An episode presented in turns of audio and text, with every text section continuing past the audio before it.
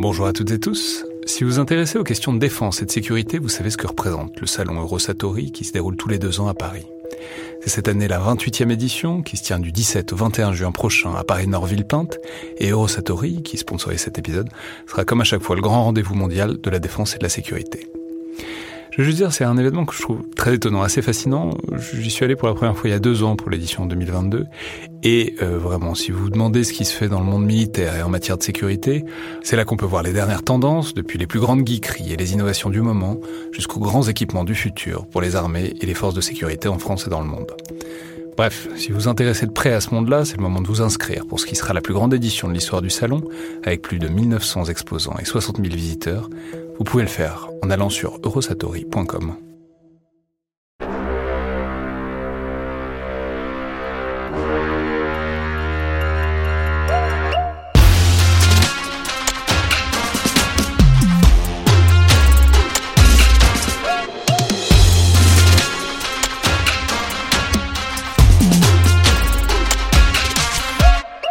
Bonjour à toutes et tous et bienvenue dans le Collimateur, le podcast de l'Institut de recherche stratégique de l'école militaire, l'IRSEM, consacré aux questions de défense et aux conflits armés.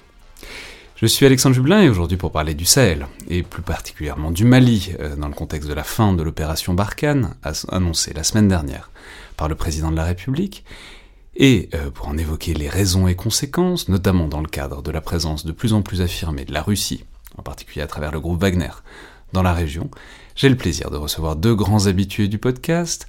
Tout d'abord Wassim Nasr, journaliste à France 24, grand spécialiste de la région et notamment des groupes armés et des mouvements djihadistes qui y opèrent.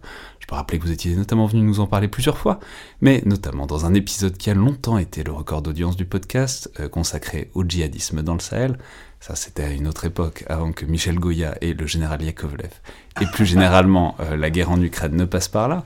Vous êtes spécialiste notamment de l'État islamique. Je peux rappeler que vous aviez publié un excellent livre sur le sujet, L'État islamique, le fait accompli, en 2016 chez Plomb. Donc bonjour Wassim, bienvenue à nouveau dans le collimateur. Bonjour Macheveur, merci de m'accueillir encore une fois.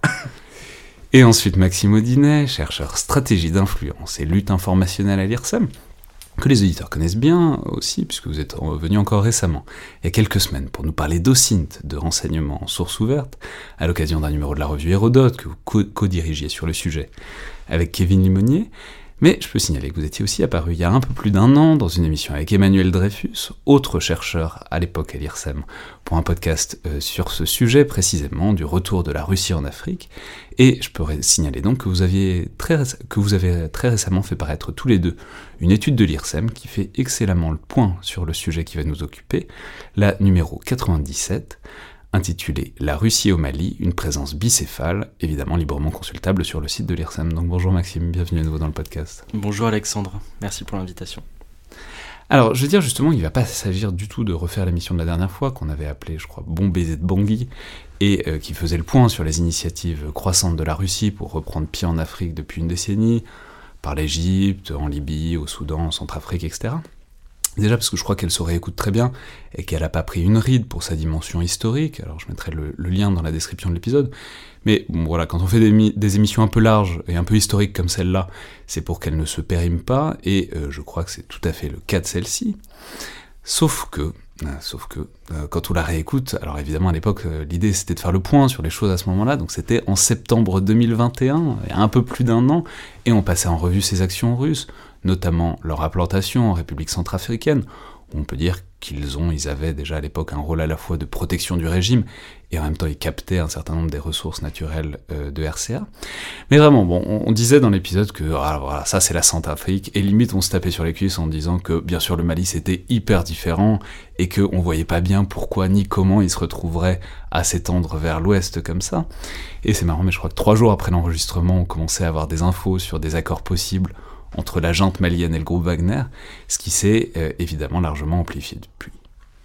Donc je crois que c'est probablement le moment de faire un point réactualisé sur la question, sur ce que cette présence russe est, sur ce qu'elle n'est pas, euh, dans le cadre aussi du conflit ukrainien, qui est une partie certes distante, mais tout de même structurante de cette question, alors que euh, le président Macron vient donc d'entériner le fait que l'opération Barkhane se termine.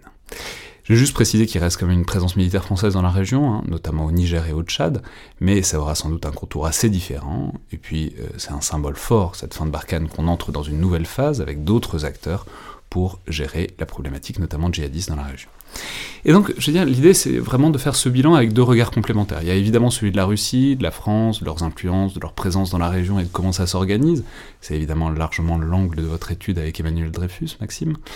Mais il y a aussi et surtout l'angle local, avec une toile de fond sur laquelle on passe un peu vite ces derniers temps, qui est la lutte contre les groupes armés, et un contexte politique propre au Mali, mais aussi au Burkina Faso, qui a connu un coup d'État en janvier 2022, parce que euh, c'est évidemment une question qui se comprend à l'échelle régionale, et c'est évidemment votre spécialité, Wassim. je voudrais juste terminer en insistant là-dessus, mais je crois que c'est un travers très problématique du traitement de cette question, euh, en ce moment, de la prendre sous l'angle de la rivalité entre grandes puissances, euh, comme si les acteurs maliens ou plus largement africains n'étaient que sous influence étrangère, sans intérêt et sans agenda propre, avec d'ailleurs, je veux dire, des échos, je crois, assez forts, avec des rhétoriques de l'époque coloniale qui objectifient ou infantilisent un peu ces acteurs africains en se concentrant sur la rivalité franco-russe, comme si tout ça était euh, une partie qui se jouait essentiellement dans les grandes capitales de l'hémisphère nord, ce qui n'est euh, vraiment pas le cas, et c'est donc un travers qu'on va éviter euh, dans cette émission. Donc j'aurais aimé commencer par replacer ce contexte local dont j'ai dit qu'on l'oubliait parfois, mais qui explique quand même largement les évolutions politiques du Mali et euh, les deux coups d'État de 2020 et 2021, qui est la lutte contre les groupes armés qui apparaissaient de plus en plus difficiles. Et euh, le cadre, en tout cas le cadre rhétorique, c'est que Barkhane était dans l'impasse. Euh, alors je veux dire que c'est parfois difficile à quantifier cette lutte contre les groupes djihadistes, parce que par définition c'est des actions éparses et isolées. C'est pas aussi facile à suivre qu'une ligne de front dans l'est de l'Ukraine, et encore même ça c'est pas toujours simple. Hein. Et donc, on a la chance de vous avoir, Wassim, ça fait par ailleurs longtemps qu'on ne vous a pas entendu à ce micro, donc simplement, est-ce que vous pourriez nous replacer la dynamique, euh, en tout cas, en 2020-2021, au moment de début de, cette série de coups d'État, de cette lutte qui était appuyée, pas que, mais notamment par la France? Donc où est-ce qu'on en était dans cette lutte contre les groupes armés terroristes? Ben, il, faut, il faut rappeler que l'année 2020 euh, est une année charnière, parce que l'année 2020 a connu donc la réunion de Pau, où il a été décidé euh, de mettre des forces spéciales dans la zone des trois frontières pour, euh, on va dire, endiguer euh, la montée en puissance de l'État islamique. Donc la zone des trois frontières, rappelons, c'est Mali, voilà, Niger, Mali, Niger Burkina Faso, parce que l'État islamique avait conduit des attaques très meurtrières pour les armées locales. D'ailleurs, même la réunion de Pau devait se tenir en 2019 sauf qu'elle a été retardée à cause d'une attaque de l'État islamique au Niger qui a fait que euh, il y a eu un impact diplomatique, on va dire, de cette attaque. Donc il y a une prise de conscience que l'État islamique était un game changer, j'ai envie de dire, et que c'était un défi, euh, euh, on va dire, sécuritaire et militaire pour les États de la région qui n'a pas été pris euh, vraiment en compte parce que le grand joueur, on va dire, euh, djihadiste sur zone, c'était euh, c'était ACMI, ça l'est toujours, mais on ne prenait pas au sérieux, en gros, cette existence de l'État islamique et le commandement de Abu Walid Sahraoui à l'époque, il y avait voué allégeance quand même à l'État islamique dès 2015. Donc on est quand même 5 ans, cinq ans plus tard. Donc une fois cette dynamique a été prise en compte, la France a décidé de mettre le paquet hein, pour aller, euh, pour aller vite, en envoyant des forces spéciales, en créant la force euh, Takuba, en poussant pour qu'elle soit opérationnelle très rapidement. Donc Takuba, on peut juste rappeler, c'est des forces spéciales, mais pas que françaises. L'idée, c'était une opération multilatérale, notamment européenne. C'était pas une opération de l'Union européenne, mais c'est une opération de pays européens qui mettaient en commun des forces spéciales avec l'idée que bon, pour chasser les groupes et notamment les chefs djihadistes, c'est par les forces spéciales que ça se fait bien.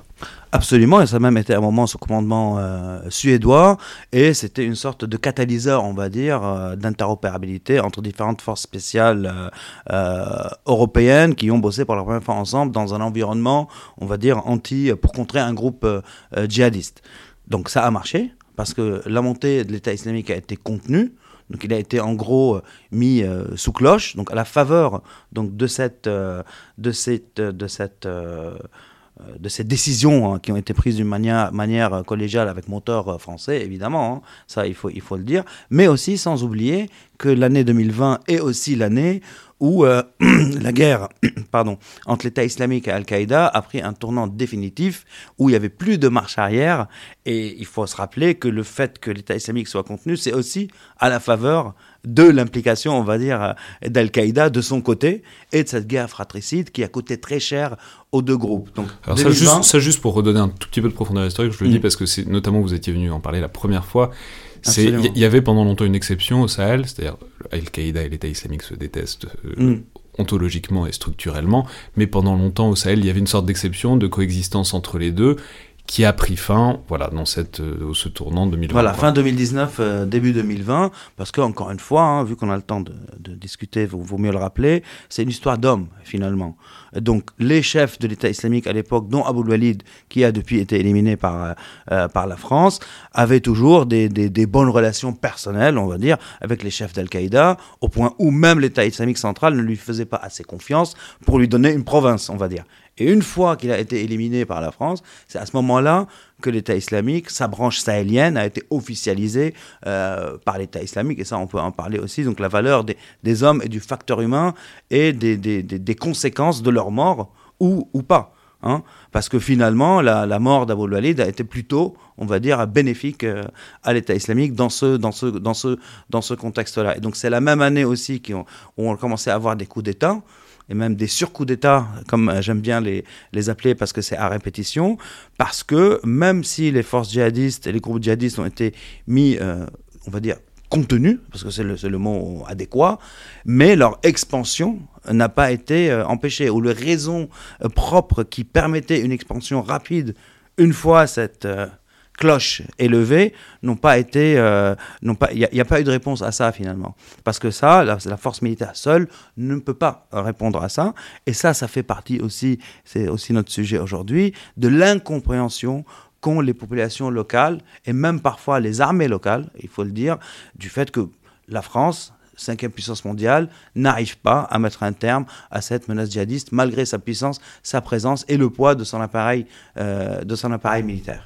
Justement, pour revenir sur ce coup d'État, euh, coup d'État puis sur coup d'État, euh, mais est-ce que c'était un coup d'État je ne vais pas dire logique, mais en tout cas prévisible? Est-ce qu'il y avait une grogne qui montait donc au Mali? Est-ce enfin, est-ce que c'était un mouvement de fond populaire, etc. Et que bon, bah, le coup d'État vient cristalliser ça, ou est-ce que c'est apparu un peu comme une surprise, comme un contre-pied de la tendance dans laquelle allaient les choses En même temps, écoutez, après, les coups d'État se font dans les capitales. Hein.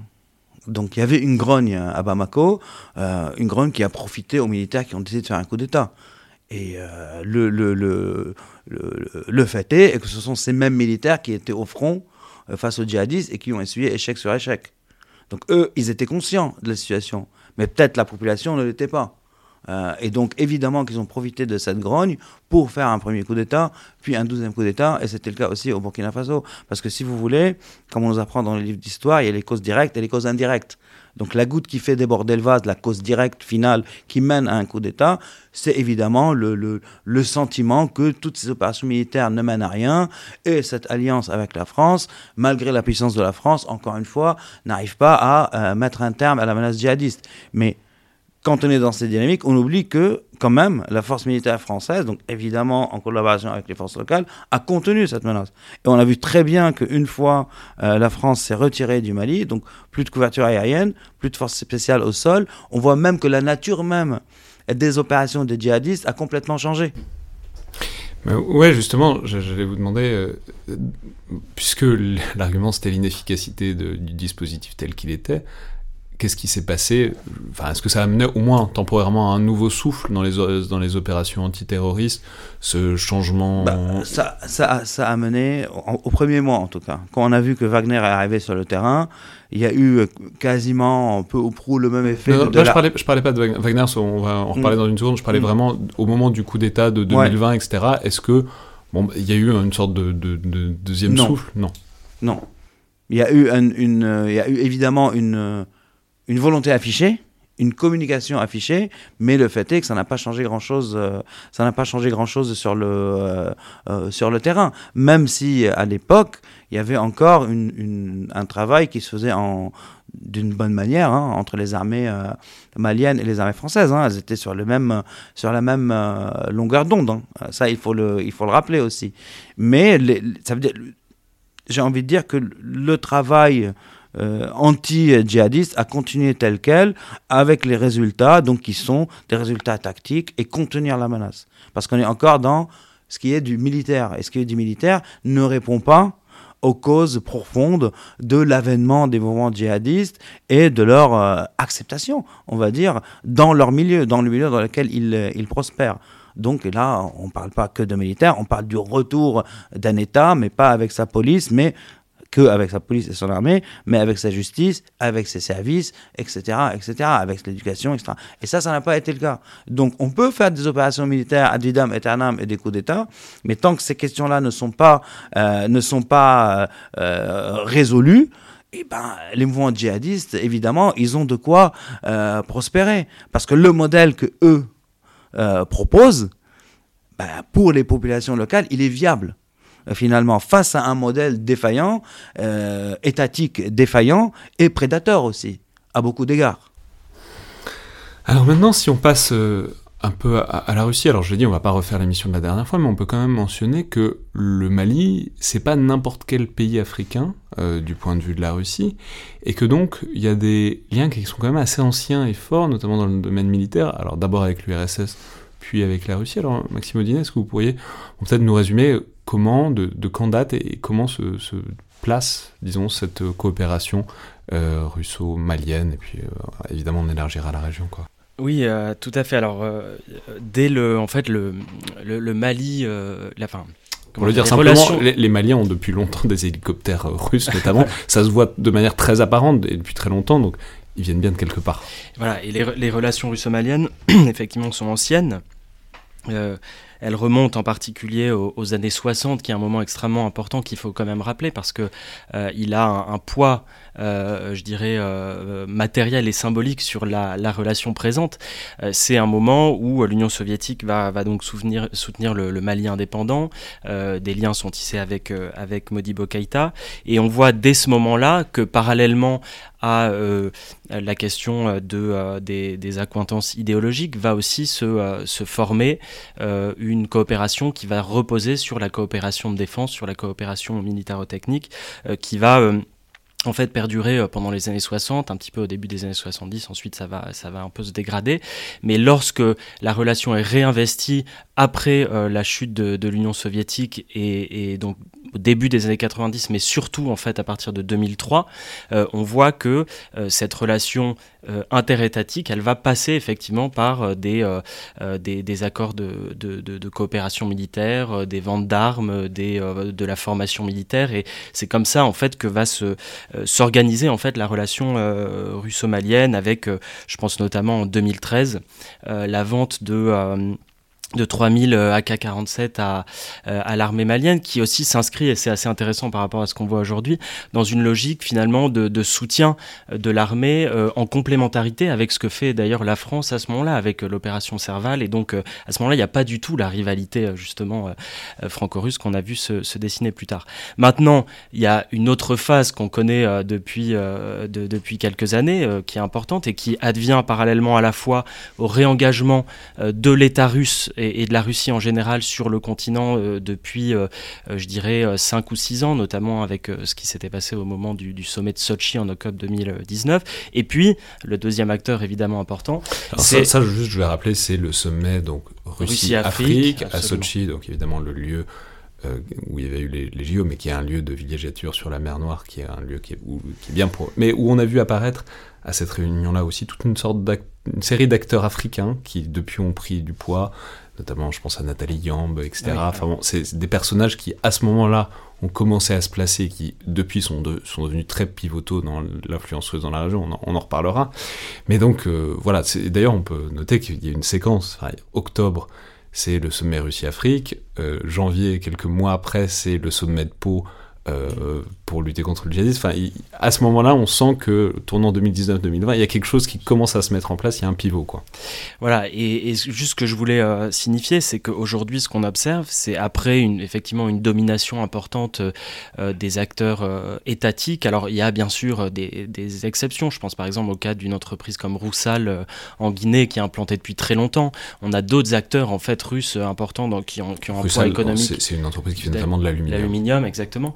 Euh, mais ce qu'on voit se dessiner en fait depuis maintenant euh, euh, quelques années avec l'arrivée de Wagner en Afrique subsaharienne, notamment au début à travers le Soudan et la République centrafricaine, c'est justement ce qu'on a essayé de, qualifier de présence bicéphale, c'est-à-dire une présence qui n'a qu'un seul corps qui serait effectivement ce, réengagement de la Russie euh, sur le continent après avoir délaissé cet espace pendant, euh, pendant euh, de nombreuses années, mais qui a deux têtes, c'est-à-dire une présence officielle et puis cette présence non officielle qui est pas tout à fait privée, pas tout à fait non étatique, qui a des liens nombreux avec l'État russe, mais qui se, manifeste en particulier de manière très évidente au Mali depuis les négociations que vous avez eu la gentillesse de rappeler en septembre 2021 avec avec la junte, et puis avec l'arrivée effective de Wagner à la fin, du mois de décembre 2021, et, puis son déploiement euh, à ce moment-là. Juste pour dire une petite chose, c'est que effectivement, je pense qu'on a tous été pris de, court aussi par, par cette arrivée de, de, Wagner au Mali pour, pour plusieurs raisons, euh, notamment euh, parce que la présence française était encore importante et que ça représentait évidemment pour un groupe comme Wagner un, un, nouveau, euh, un, nouveau type de théâtre après la, la République centrafricaine qui est vraiment le, le, laboratoire de cette présence de Wagner. Ce qu'on voit quand même aujourd'hui, et on en reparlera sans doute, c'est que la présence de Wagner au Mali, elle est quand même très différente de ce qu'on a pu observer euh, en, Centrafrique. Il y a évidemment des liens, il y a, un, modèle entrepreneurial dont on reparlera euh, euh, qui, qui, est, qui, est, mis en place, mais on voit par exemple que cette présence de Wagner est, beaucoup moins importante à Bamako qu'elle ne l'est à Bangui, que l'activité va se concentrer beaucoup plus, mais Ouassim connaît ça beaucoup mieux que moi, dans le centre du Mali, que la question de l'extraction minière est encore très embryonnaire par rapport à ce qu'on voit euh, en Centrafrique. Et donc, euh, on voit malgré tout que euh, même si Wagner est implanté, son, son, niveau de pénétration du, de, plusieurs champs, champs d'activité politique, économique au Mali est quand même plus, à ce stade en tout cas, plus, moins important qu'il n'a pu l'être ou qu'il l'est encore d'ailleurs en RCA justement, est-ce qu'on sait comment ça s'est fait et pourquoi pour Wagner? C'est-à-dire, on a beaucoup dit euh, le cadre général, c'était une stratégie d'aubaine de la part de la Russie, c'est-à-dire là où ils voient de la place, ils envoient il un peu des jalons avec Wagner pour essayer de prendre pied, etc. Est-ce qu'on sait si c'est seulement ça? S'il y avait un intérêt autre, un peu plus, disons, une stratégie quoi, de, de plus long terme? Est-ce qu'on sait voilà, ce qui s'est passé du côté Wagner-Russie à cette voilà, disons, à, l'automne 2021 Alors, on, a vu euh, dès euh, même euh, le, début de l'année 2021 des, signaux apparaître avec, par exemple, des, des, lieutenants ou des poissons pilotes de Yevgeny Prigogine, qui est donc le, fondateur du groupe Wagner, qui qu'on connaissait assez bien et qui ont fait, par exemple, des interviews dans la presse malienne. Je pense à notamment Alexandre Ivanov dans, dans Mali Actu, où il commence à expliquer, voilà, dans l'espace médiatique malien que ben, finalement ça pourrait être intéressant de s'appuyer sur euh, nos instructeurs euh, qui font du bon boulot en RCA, qui ont fait leurs preuves, qui ont repoussé les groupes rebelles, qui ont défendu euh, les autorités locales. Donc on voit quand même se dessiner en amont une, une, une, volonté justement de aussi de, diffuser cette, cette idée que, que Wagner pourrait arriver au Mali. Après, on voit que au moment où tout va se décider, c'est justement à partir du mois de septembre 2021, avec des négociations qui sont euh, lancées avec euh, les autorités, qui s'appuient notamment sur des liens euh, anciens avec, je pense par exemple à une figure comme Sadio Kamara, le ministre de la Défense, qui a des liens très étroits avec la Russie, qui a été, qui a été à, Moscou, et puis peu à peu, parallèlement aussi à, à une, je dirais, une une, compétition qui va s'accroître justement entre les autorités françaises euh, et, et, maliennes, avec une, crise politique qui va s'approfondir au cours de, ces, euh, des mois qui suivent, euh, le partenariat va se renforcer, va se dessiner, et puis à, mesure que la France décide de quitter le territoire, Wagner va, comme ils comme ils l'ont fait par exemple en, République centrafricaine, va occuper l'espace laissé vacant par l'armée française, comme ça a été le cas après le, un an après l'opération Sangaris en, en RCA, mais non, mais justement, est-ce qu'on sait ce que cherchait là-dedans le, gouvernement de la malienne C'est-à-dire, peut-être on a un peu oublié, mais c'est une période où il y avait beaucoup de tensions très médiatiques, notamment entre le gouvernement malien, de, Premier ministre Shogel Maïga, et la France. Il y a eu euh, des déclarations à l'ONU, il y a eu fini par avoir un renvoi de l'ambassadeur français euh, au Mali, etc. Donc, est-ce que c'est purement euh, disons un truc de revers quoi avec des tensions avec la France qui escaladait et qui escaladait en plus qu'on voyait les liens croissants avec euh, Wagner. Ou est-ce que on pense qu'ils avaient déjà ce plan-là plus ou moins en tête dès le début qu'ils pouvaient jouer la Russie contre la France? Voici Nasr. Moi, je pense que en fait que l'implantation déjà de Wagner au Mali diffère beaucoup des autres implantations en Afrique ou ailleurs, parce que c'est une décision, à mon humble avis, stratégique hein, de la part de la Russie, d'aller sur un territoire où elle n'est pas sûre de gagner, mais où elle tente de repousser, euh, donc évidemment la présence française, mais dans une zone ou dans un pays qui va faire office de euh, porte-avions euh, pour l'Afrique.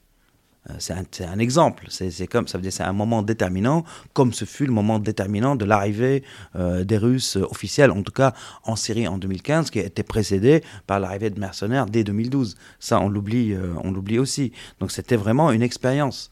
Et je pense que que que les, les, les, les, parce que ça, on peut préciser, on oublie, on voit les succès évidemment, mais on peut préciser que ça n'a pas été ça a pas été une vallée de roses le Wagner en Afrique, bah notamment souligné qu'au Mozambique, Mozambique en 2019, en Libye, Au, Mozambique en 2019, ils arrivent et ils sont obligés de dégager deux mois après parce que ça se passe pas bien pour eux du tout. Enfin, en fait, contrairement à la manière dont on le voit, de manière peut-être un peu inquiétée euh, depuis Paris, ils, n'ont jamais parti gagner dans ces affaires-là, quoi.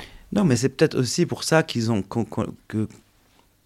que la France était très sûre, on va dire, de son coup au premier jour euh, au Mali, parce que Wagner n'était pas une expérience, euh, n'a pas eu d'expérience de réussite à part celle de l'Afrique euh, centrale. Le Soudan, c'est une autre histoire. En Libye, c'était un échec aussi, mais bon, à ce moment-là, on était plus ou moins du même côté. Ça, il faut, il faut le rappeler. Il faut le rappeler. Du côté du maréchal Haftar. Du côté du maréchal Haftar, voilà, peut-être qu'il faut le rappeler. Donc peut-être ça n'a pas, ça pas été pris au sérieux, mais le modèle économique, comme ça a été très bien dit tout à l'heure, de Wagner ne s'applique pas au Mali. Ça veut dire Mali, euh, Wagner au Mali aujourd'hui est sous perfusion euh, russe. Euh, voilà, que ce soit logistique ou que ce soit en termes de, pour rester dans le pays, ils ont besoin de ça. Et il ne faut pas oublier aussi que l'arrivée de, Wagner s'est faite, on va dire, d'une manière assez rapide, avec des envois tout de suite dans le centre et, même plus loin, mais avec des effectifs moindres, ça il faut le dire, mal équipés, complètement dépendant de la logistique de l'armée euh, malienne, jusqu'à peu, où maintenant ils travaillent avec les milices d'Ozo, donc c'est pas mieux.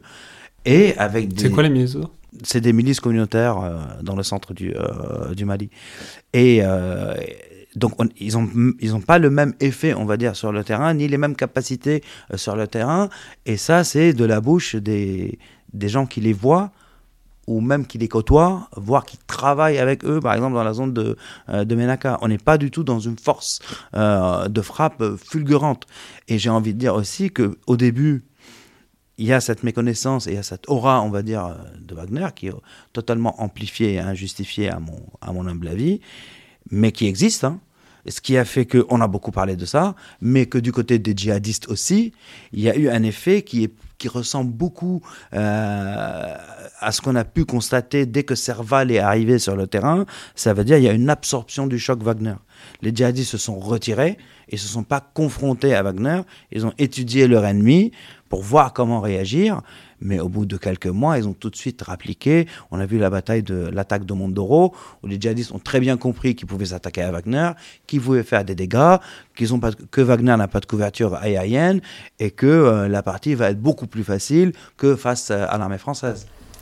Des soldats russes qui débarquent donc sur le terrain mal équipés, c'est vraiment euh, une nouvelle tout à fait surprenante euh, au vu de ces derniers mois. Maxime Odinet Oui, non, je voudrais juste euh, rebondir sur ce que vient de dire Wassim, c'est la question de, de l'aura, et que justement ce qu'on voit se, se, dessiner au Mali, c'est que ce, ce modèle entrepreneurial, autant est, est, beaucoup moins développé sur le plan de, des logiques extractives, des logiques de captation de ressources minières notamment. Ça, on peut préciser, juste, je l'ai mentionné, il y a une très belle enquête du Monde du service vidéo du Monde il y a quelques semaines, notamment de Thomas Edou, qui est déjà passé dans le podcast, qui montre très bien ça pour le cas du Soudan. Comment les entreprises euh, russes en fait captent la totalité de, l'or au Soudan. Ça arrive, à se financer. Voilà. C'est pas encore le cas au Mali. Voilà.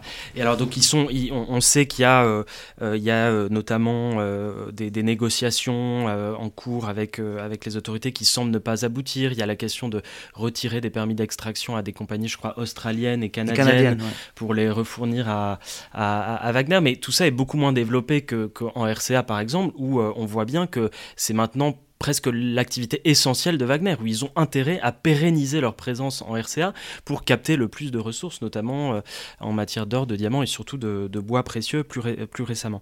En revanche, le terrain qui est euh, vraiment occupé par Wagner au Mali et par ce qu'on appelle nous la galaxie Prigogine, c'est-à-dire tout le réseau d'entités en fait qui gravitent autour de, cette figure, euh, de Prigogine et de Wagner, c'est justement le champ symbolique, le champ informationnel et, c'est là, et c'est là, voilà, et c'est là qu'il y a un enjeu absolument considérable pour Wagner et plus largement pour la Russie, puisque le Mali précisément a, une, portée symbolique beaucoup plus importante, notamment, euh, notamment pour la France. Et c'est là qu'on rentre dans cette question euh, de euh, d'occuper ou, ou d'être projeté en tout cas sur un terrain qui a été traditionnellement euh, ce que les Russes caractérisent, encore d'anciens précarés français, alors que ben, désormais la, Russie serait capable de, de se projeter sur euh, cet espace-là et de concurrencer très, directement euh, une puissance occidentale à sa mesure. Et ça, c'est pour le coup un, élément sur lequel il y a un investissement important de la part des, des acteurs russes, que ce soit d'ailleurs des acteurs étatiques ou liés à, à, Prigogine,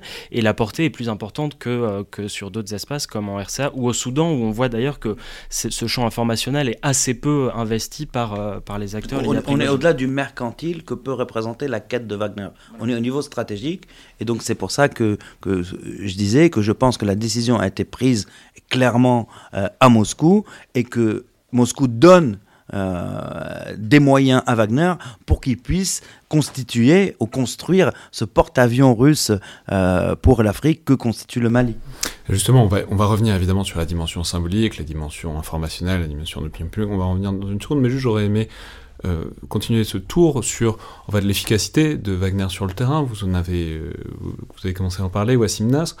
Faut peut-être dire un mot de. Il y, a un moment qui a cristallisé ça, c'est en mars 2022, euh, donc l'opération, la bavure, le massacre euh, de Moura. Mm. Euh, peut-être replacez-nous ce que c'était, comment, voilà ce qu'on peut en dire, bah, parce que ça symbolise aussi des choses sur la manière dont Wagner s'est déployé dans les premiers mois, quoi. Absolument. Donc Moura, c'est là, c'est là le, le, choc des chiffres. Hein parce qu'il y a eu plus de 350, 400 morts. Euh, c'est une affaire que j'ai suivie de, très près. Euh, donc en gros, une opération héliportée, euh, on va dire, de l'armée malienne et de Wagner, jour de marché à Moura, qui est un des plus grands marchés sur zone historique. C'est où non? C'est dans le centre, centre ouest du Mali. Et finalement, euh, il y a eu cette opération donc héliportée, suivant des informations euh, qui laissaient entendre et qui, qui avaient, qui avaient, euh, qui avaient provoqué d'autres opérations dans le centre, euh, qui laissaient entendre que Mohamed Koufa pouvait se retrouver là-bas. Donc des informations que les Maliens tenaient d'une de ses femmes. Donc Mohamed Koufa. Mohamed Koufa, le numéro 2 de, de Jamaat al donc le JNIM, donc la branche sahélienne ou euh, de, d'Al-Qaïda, d'AQMI. Sauf que non, euh, il n'était pas là. Donc Dogofri, c'était avant Moura, donc massacre, ils l'ont pas trouvé. Une autre opération. Puis Moura, évidemment, il y avait des djihadistes à Moura, parce qu'à Moura, les djihadistes font leur marché. C'est considéré comme, comme leur zone d'influence. Il y a eu un échange de tirs au début de l'opération, mais euh, il y avait quelques djihadistes, mais les quelques djihadistes tués et ceux qui ont été arrêtés euh, ne justifiaient pas les cinq jours de massacre, hein. parce qu'on parle de cinq jours. Hein, où les gens étaient cherchés chez eux, euh, exécutés à côté du village, etc. etc. Et donc ça, c'était... Pourquoi Pour chercher les chefs djihadistes méthodiquement? Ce qui a provoqué l'opération, c'est la recherche de Koufa, sauf que quand ils ne trouvent pas Koufa, bah, c'est la population civile qui paye. Voilà, il a pas de. C'est comme ça que ça s'est passé avant Moura, mais Moura a cristallisé parce qu'on a eu les chiffres. Voilà, des gros chiffres, c'est ça. Et puis, euh, voilà, donc chou blanc, euh, pas de Koufa, donc euh, massacre sur cinq jours. Et puis, le, ce qui est aussi intéressant, c'est que la télé malienne va à Moura, ils interviewent les gens, voilà. Et puis, l'armée malienne part, hein, la télé malienne part, les djihadistes reviennent et euh, se venge de ceux qui ont collaboré avec euh, les autorités. Donc c'est un exemple, euh, on va dire, qui caractérise les opérations conjointes entre les FAMA et Wagner. Des grosses opérations, des gros massacres derrière, mais le terrain n'est pas conquis. Le terrain est toujours celui des, djihadistes. Après, euh, on a cette, on va dire, montée en puissance communicative, mais qui ne se traduit pas du tout sur le terrain, parce que les djihadistes ne cessent d'élargir leur champ d'action. On peut parler aussi de, l'État islamique dans le Ménaka. Les djihadistes sont chez eux. Par exemple, les accords qui ont été conclus sur la RN16 euh, pour ouvrir la RN16 qui était sous blocus djihadiste, ils se sont faits avec les autorités locales. Sans l'armée malienne, sans l'État malien. Donc les djihadistes se sentent chez eux. C'est eux qui font la loi. On constate une baisse des opérations là au moment où on parle, mais c'est la saison des pluies c'est pas l'effort militaire. Euh, donc, de, facto, les opérations baissent dans cette zone du centre Mali, mais on voit une montée des opérations du JNIM, donc du même groupe, au nord du Burkina Faso. Et donc, l'effet de Wagner, moi, je dirais, je dirais pas qu'il est nul, je dirais plutôt qu'il est négatif.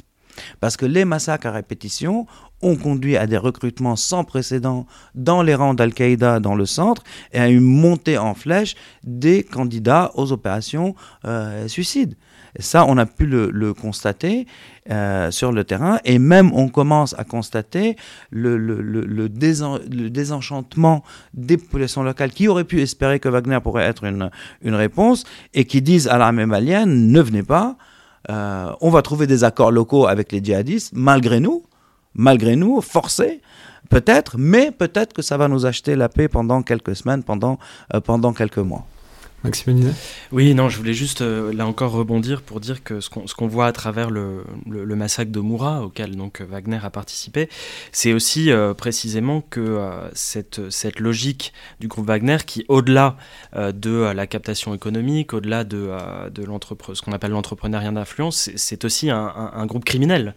et, et c'est quelque chose qu'on a vu très bien en RCA avec toutes les, toutes les exactions qui ont été commises par le groupe Wagner, qu'on qu voit constamment aussi dans le Donbass, avec, euh, je crois, hier ou avant-hier, euh, euh, l'assassinat épouvantable d'un déserteur de Wagner qui a été voilà, massacré par des membres du groupe. Et, et ça, c'est lié aussi à cette, cette personnalité de, de Yevgeny Prigogine, à cette, à cette caractéristique du, groupe Wagner qui agit, qui sont aussi ce qu'on appelait, ce que Vadim Volkov appelait au début des années 2000, des entrepreneurs de violence aussi, c'est-à-dire en fait des groupes criminels qui, qui utilisent la force, qui utilisent euh, l'intimidation, qui utilisent la violence euh, au sein de leurs propres pratiques euh, professionnelles et qui sont des groupes structurés qu'on a vu dessiner tout au long des, années 90. Et il faut aussi comprendre qu'une figure comme Prigogine, elle a cette, elle a cette composante, enfin une figure comme Prigogine et donc son réseau ont aussi ces composantes en leur sein qu'on voit à chaque fois en fait que Wagner se déploie sur un, sur un terrain.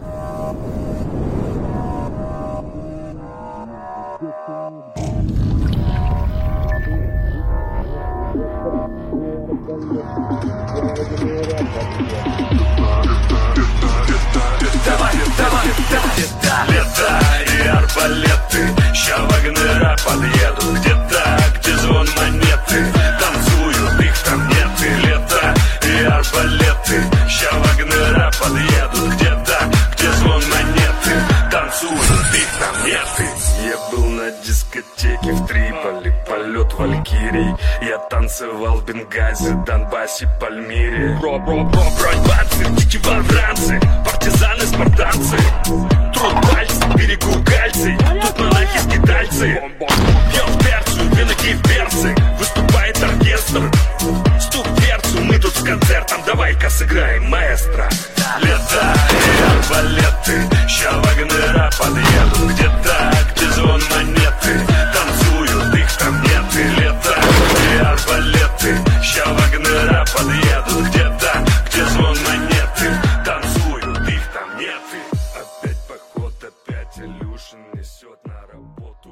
qui est intéressant aussi là-dedans, c'est qu'il y a évidemment une sorte de, deuxième dimension à tout ça, au-delà de la présence physique, dont on vient de voir qu'elle est réelle et tangible, et parfois cruelle et criminelle, mais une autre présence qui vient la doubler ou, la soutenir, qui est celle de la lutte informationnelle, disons, et euh, des efforts russes dans ce champ de la communication, dans ce champ de l'information.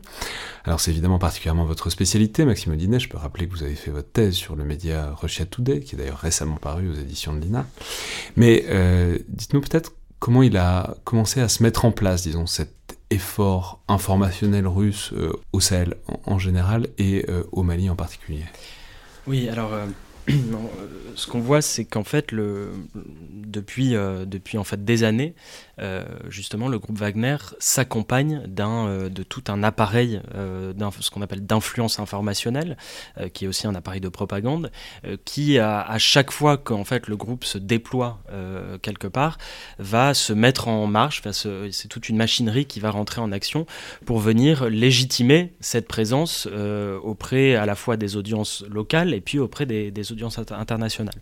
Donc ça, c'est toute cette facette qui fait aussi partie du, du modèle de la galaxie Prigogine et qu'on voit bien en fait euh, qu'on a bien vu se mettre en place en, en, Centrafrique et puis qu'on voit maintenant se mettre en place au Sahel. Alors ça passe par plusieurs, euh, euh, plusieurs composantes.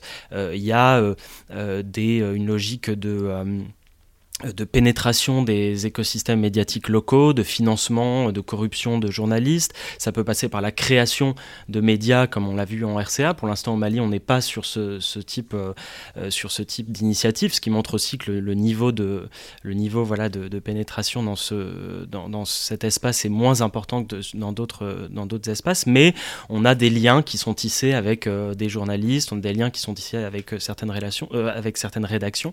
Et puis surtout, on a euh, aussi des liens qui sont tissés avec euh, euh, précisément des activistes, des militants, des groupes politiques. C'est le cas par exemple d'un groupe comme Yerewolo au Mali, d'ailleurs depuis, depuis longtemps, depuis avant l'arrivée du groupe Wagner, et qui vise cette fois-ci à, faire de la cooptation et, faire en sorte que des acteurs russes et locaux qui ont des intérêts convergents à coopérer ben, rentrent, rentrent finalement en, contact et puis puissent œuvrer pour faire avancer leurs propres agendas, qui ne sont pas d'ailleurs forcément les mêmes, qui sont souvent très différents, mais qui peuvent converger sur un certain nombre d'aspects. Et puis le dernier point euh, dont on parle beaucoup euh, au, sein de, au sein du ministère des Armées, euh, c'est évidemment l'occupation du, terrain de la désinformation, notamment de la désinformation en ligne, avec toute une série de, campagnes qui sont menées sur les réseaux sociaux. Et ça, c'est évidemment le savoir-faire historique de, de, Prigogine, qui, il faut le rappeler, est le, le, parrain et le financeur des fameuses usines à trolls qu'on a vues à l'œuvre, notamment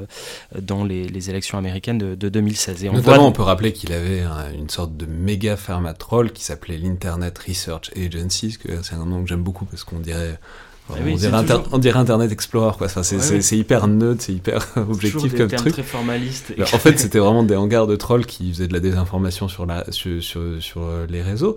Et ça, on peut dire, enfin, vous relevez qu'il y a tout un tas de, une sorte d'éventail d'outils, et notamment euh, une tactique, enfin, disons, trick quoi, que vous appelez le, fake man on the street, qui, qui apparemment il développe beaucoup euh, au Mali, c'est-à-dire il crée un faux compte euh, de quelqu'un qui est censé être un local et qui est censé avoir vu tout un tas de choses euh, et en témoigner personnellement. Quoi. Voilà, alors je précise juste que l'expression n'est pas de moi, mais effectivement c'est quelque chose qu'on voit, qu'on voit beaucoup à l'œuvre et qui a été très présent dans la, fameuse affaire de Gossi avec, on y reviendra, mais des, gens qui sont passés effectivement pour des personnalités ou des, gens, ou des personnes lambda locales, mais qui vont participer en fait à cet effort informationnel pour le rendre tout simplement plus, plus crédible, plus, légitime, puisque quand, on, quand il s'agit euh, de euh, effectivement de personnes qui viennent euh, du, pays, c'est plus, plus crédible aux yeux, des, aux yeux des, personnalités locales, ce qu'ont très, bien compris, ce très bien compris les acteurs russes, c'est-à-dire qu'il y a un effort de sous-traitance, d'externalisation de, de toutes ces opérations d'influence auprès d'acteurs locaux pour, pour rendre le message plus crédible. après... On peut préciser que c'est évidemment moins facile d'écrire comme un Malien depuis Moscou que depuis. Enfin, c'est-à-dire, il peut y avoir des acteurs d'influence très locaux avec des intérêts qui font les mêmes tricks que les Russes, mais qui les font plus efficacement parce qu'il y a une plus grande maîtrise des codes euh, locaux et notamment de, la sociabilité en ligne. Et c'est ce qu'on voit se dessiner depuis très longtemps. On a, on a des cas d'excroissance de, l'IRA, par exemple, au Ghana. Euh, il y a eu euh, le, ce qu'on a appelé le BIC, le Bureau d'information et de communication en RCA, rattaché à la présidence, où le, groupe Wagner a eu un, un rôle très important de coordination de ses activités mais qui étaient gérés par des Centrafricains. Et aujourd'hui, la question évidemment se, se, pose au Mali, où on voit apparaître des initiatives similaires avec des tas de choses qui se passent. Et juste pour, préciser, je crois que c'est important aussi de, par rapport à ce que vous signifiez au début du, fait de cette idée d'une compétition entre grandes puissances. Non, il y a évidemment des acteurs locaux qui bénéficient de ce genre d'action. Et ce qu'on voit par exemple très bien se dessiner euh, dans le cas du Mali, c'est une tentative de faire converger euh, un, message russe qui serait, euh, ou un récit russe qui consisterait à défendre euh, les, souverainetés africaines contre ce que les Russes qualifient de néocolonialisme occidental, qui est un mot-clé de ce type de campagne d'influence, avec des acteurs locaux, et je pense notamment à des acteurs qui se réclament de la frange souverainiste du panafricanisme, et qui, eux, par exemple, défendent, défendent le même type de message, finalement, dans, dans, leur critique de la France, dans leur critique de cet interventionnisme occidental, et ça, c'est un, effort important aussi euh, euh, de, ce type d'initiative qui montre que à chaque fois que le groupe Wagner va s'implanter dans un pays, il y a tout un travail en amont de compréhension euh, des écosystèmes médiatiques, des écosystèmes idéologiques, militants locaux pour venir finalement l'exploiter au mieux et être le plus efficace possible en fait dans cet espace politique et dans cet espace informationnel. Alors justement, il faudrait dire donc ça c'est un effort de longue haleine qui n'a pas commencé avec le coup ni le surcoût d'État, euh, mais qui a quand même évolué. Justement, on peut en dire un mot de la manière dont cette lutte informationnelle a muté, euh, enfin en tout cas s'est cristallisé au moment du coup d'État, et pour ça il faut évidemment parler du cas euh, de Gossi, donc de cette opération d'influence, de maquillage, de... je ne sais même pas tellement comment la décrire, tellement il y a tout dans cette affaire. Peut-être Wassim Nasr, si vous voulez essayer de faire un bilan de ce truc qui était fou parce qu'il y a, y a 25 niveaux dedans. Euh, ça commence avec euh, le fait essentiel et premier du massacre, et puis ça se termine aussi avec euh, des opérations d'influence multinationales, avec des contre-opérations d'influence de la France. C'est une affaire qui concentre tout, quoi. Allez-y, Oui, oui, effectivement, c'est une affaire qui concentre beaucoup de choses. Mais j'aimerais rebondir sur ce qu'il disait Maxime, c'est que évidemment, il prépare le terrain. Donc c'est pas on saute sur une occasion, on voit que la France n'est pas contente parce qu'on s'est embrouillé avec Shogel Maïga et on y va. Il y a une préparation en amont, une, une, réflexion stratégique. Et le, et le, le, le, maquillage de Gossi euh, en fait partie, c'est une partie, mais il y a tout un travail en amont qui est fait, sinon ce genre d'opération ne serait pas possible, on va dire. Donc Gossi, euh, c'est vraiment un cas, un cas d'école et un, game changer, j'ai envie de dire, des deux côtés, hein. du côté des Russes et mais aussi euh, du côté de, du côté de la France. Donc tout a commencé, évidemment, comme souvent, avec un faux compte ce que tu décrivais tout à l'heure, euh, l'homme de la rue, qui dit regardez. Euh, Ça, on peut préciser, c'est 22 avril 2022. Voilà, absolument. Voilà. Donc, euh, on est, la France rend la, la, la, la, facilité ou la base de, de Gossi à l'armée malienne en bonne et due forme. C'est pas un secret. Il y a une petite cérémonie, voilà, et tout est fait dans les dans les règles, on va dire. Sauf qu'il y a ce conte qui dit regardez, vous allez voir ce que vous allez voir en gros après le départ des Français de Gossi. Tout ce qui finalement a mis la puce à l'oreille euh, en français, pour faire court. Et ils se sont dit, bon, on est parti, mais on va quand même garder une petite surveillance pour voir ce qui se trame, euh, ce trame là-bas.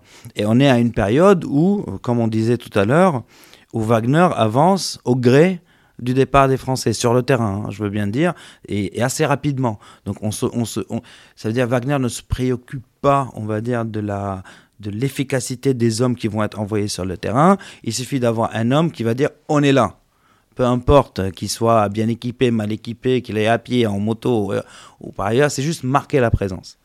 Et donc la France a mis euh, un, moyen de surveillance, on va dire aérienne, de euh, la facilité de la base de Gossi, qui a capté, donc finalement, une, une, manœuvre, on va dire, de, de l'armée malienne et de Wagner, où ils ont vu qu'ils enterraient des corps. On ne savait pas encore d'où les corps provenaient. Euh, d'une manière concomitante. Donc il y a eu la diffusion par ce même compte qui a dit vous allez voir ce que vous allez voir. Donc des images qui tournaient autour des personnes qui étaient en, train d'enterrer des corps, en train de les filmer en disant voilà ce qu'on a vu. Euh, il y a y a, en, expliquant que ce que c'est la preuve que la France a laissé un charnier de mémoire. Hein. c'était à, quelques, euh, c'était pas très loin de la base. Hein. C'était vraiment à côté de la base. Donc c'est quand même un peu gros. Bah oui, bien sûr. Voilà. Les, militaires français font des crimes de guerre, ils les enterrent à côté de la base. Bah, c'est logique. Voilà, voilà. Donc, et, ils partent et ils laissent ça derrière eux. Donc c'est un peu. voilà. Mais après, il faut, il faut, petite parenthèse, il faut savoir que ce genre de, de manipulation s'adresse à un public déjà réceptif. Parce que, encore une fois, ce public a été travaillé en amont via les, les, via l'information normale en achetant euh, des, des, papiers qui ont été publiés dans, les, dans la presse malienne, etc. Donc un public travaillé et assez réceptif. Qui n'est pas non plus la totalité des Maliens. Qui n'est pas la totalité des Maliens, mais qui est une bonne partie des Maliens présents sur les réseaux sociaux et qui sont plutôt des gens euh, de Bamako et sa banlieue. Voilà. Parce que les autres, ils n'ont même pas d'Internet, par exemple. Et donc, ça a été filmé. Euh, donc, donc la manipulation n'a pas pu aboutir, et c'est là le game changer du côté de, la France. Et ça, j'ai travaillé de très près aussi sur cette, sur cette affaire. Donc, les armées françaises ont accepté de diffuser ou de donner aux, médias, donc dont France 24, ces fameuses images de drones et d'autres photos prises de nuit, de jour, etc. Donc, révélation des capacités, voilà, pour la première fois. Oui, parce que ça, on peut dire, bah, bon, forcément, il fallait le faire, sinon ça allait être compliqué, mais effectivement, ça révèle que du coup, il y avait quand même un drone en train de filmer, etc. Enfin bon, c'est pas, c'est pas non plus parfaitement évident que, la, France. Oui, bien sûr. C'est de bonne guerre. Mais le, game changer, c'était que les armées françaises acceptent de donner ces images. Euh, on va pas rentrer dans les détails de ce, qui a été, euh, on va dire, euh, négocié, voilà, mais acceptent que ces images soient diffusées. C'est vraiment la première fois. et c'est comme ça, en tout cas, que la manipulation n'a pas pu aboutir, parce que ça a été pris euh, en amont, parce que ces images ont mis, euh, la puce à l'oreille à des journalistes, dont moi-même, et on a pu travailler euh, sérieusement sur ce cas. On a même pu comprendre et savoir d'où ces corps qui étaient enterrés provenaient. Donc, on provenait de Hombori. Donc, c'était encore un, énième massacre qui était commis par Wagner plus l'armée malienne, parce qu'on a parlé de Moura, on a cité quelques massacres avant, mais il y en a encore. Donc il y a encore quelques jours, il y a encore eu un massacre dans le centre, dans le centre, dans le centre du Mali. Donc on a pu travailler sur ce cas, et donc la manipulation était, on va dire, déjouée avant même qu'elle ne prenne. Parce que ça, on peut dire, enfin. Mais vous, évident, vous vous rendez compte des moyens qui ont été mis en place. C'est évident, mais ça, mérite d'être précisé que on dit toujours Wagner, la France. Non, enfin la différence c'est que quand les Français, quand l'armée française se faisait des prisonniers parmi les djihadistes, ils les emprisonnaient, ils les transféraient à la justice. Wagner, de toute évidence, depuis euh, l'année où ils sont là, quand ils prennent des gens, ils les exécutent et ils les enterrent à la Après, après, il y a eu aussi une autre séquence hein, juste après ça, après Gossi, peut-être au même moment, hein, je parle de mémoire. Il y a eu trois, euh, trois, trois règles qui ont été arrêtées par les armées françaises et on a commencé à sentir aussi sur les réseaux sociaux un, mouvement de ils sont où euh, C'est eux qui ont été enterrés à, à. Et donc là, on, comprend que, c'était un, travail assez précis. Hein.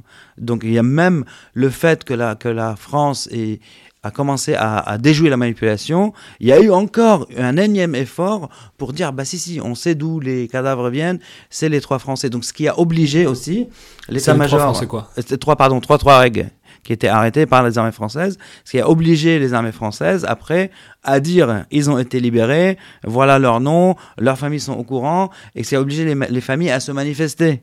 Et donc donc c'est tout un c'est tout un effort on va dire de réponse, donc de moyens qui a été mis en œuvre pour contrer la séquence de Gossi et ce qui a suivi. Maxime Oui, juste pour ajouter, euh, c'est euh, très intéressant ce qu'on on voit que effectivement après euh, donc toute cette opération de, de debunking de menée avec l'aval de, l'armée française, cet écosystème de la galaxie Prigogine a, réagi.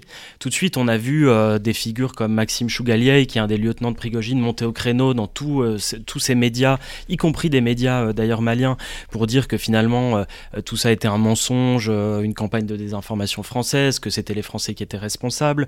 Euh, et c'est vrai que y a, et c'est là qu'on voit qu'il y a une asymétrie évidente en matière informationnelle de, de, la part d'acteurs comme, comme l'armée française d'un côté et puis de l'autre comme Wagner, c'est que un, groupe comme Wagner fait un usage qui est systématisé du, du, du, mensonge, qui est intrinsèque.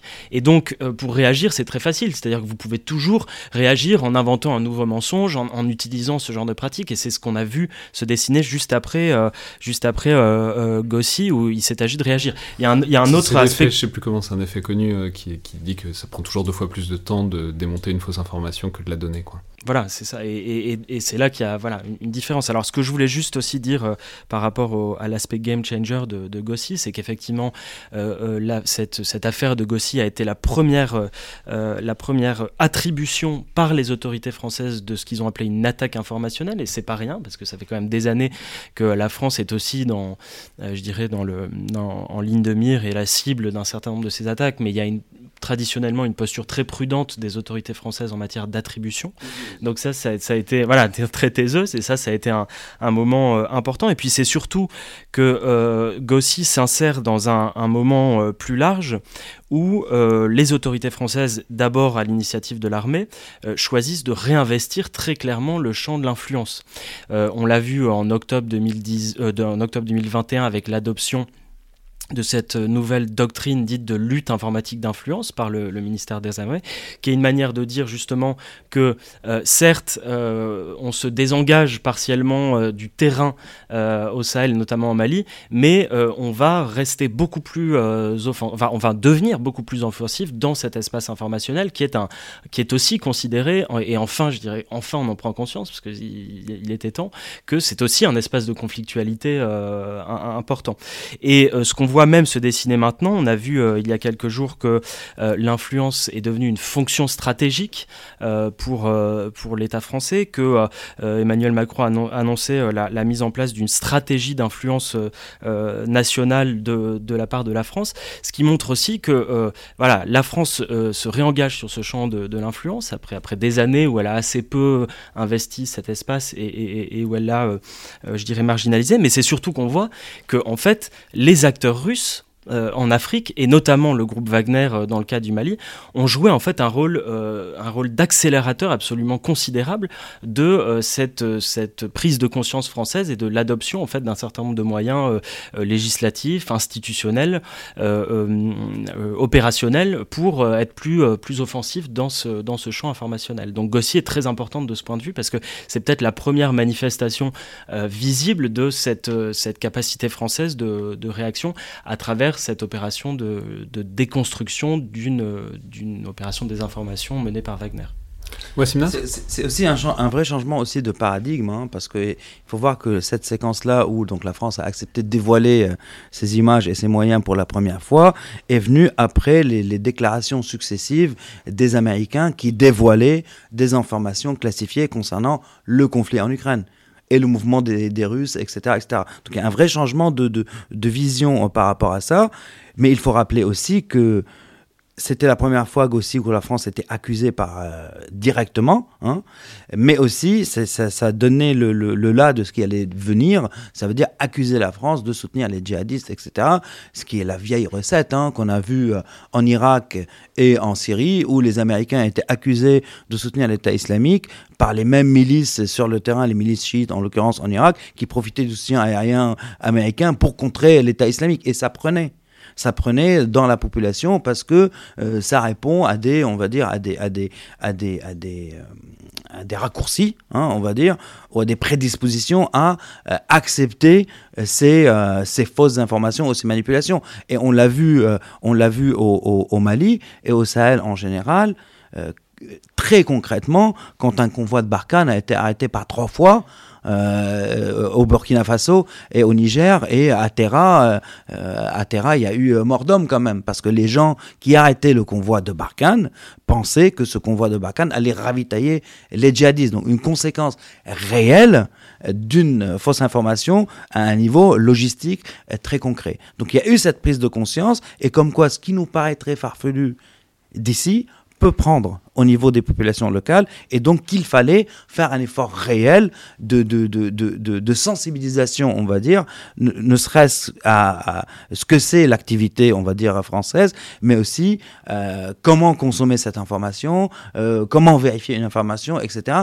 Et que, que même ça, ça ne suffisait pas, qu'il fallait être plus offensif, mais en, euh, sans s'asseoir, on va dire, sur ses propres principes et faire de la propagande ou de la désinformation. Maxime Oui. je voudrais juste ajouter à, ce propos qu'effectivement, il euh, euh, y, a, des prédispositions que les Russes ont, bien compris, et ce qui rend, euh, au sein de l'opinion malienne, je veux dire, il y y a des ce que ce qu'on ce qu'on appelle parfois dans, le discours politique français le, fameux sentiment anti-français, qui en fait n'est pas un sentiment anti-français, c'est plutôt une forme de, de, de, ressentiment, d'hostilité vis-à-vis de la présence militaire ou, économique parfois aussi de, de la France dans, dans cette région, ce qui n'est pas tout à fait, euh, tout à fait la même chose.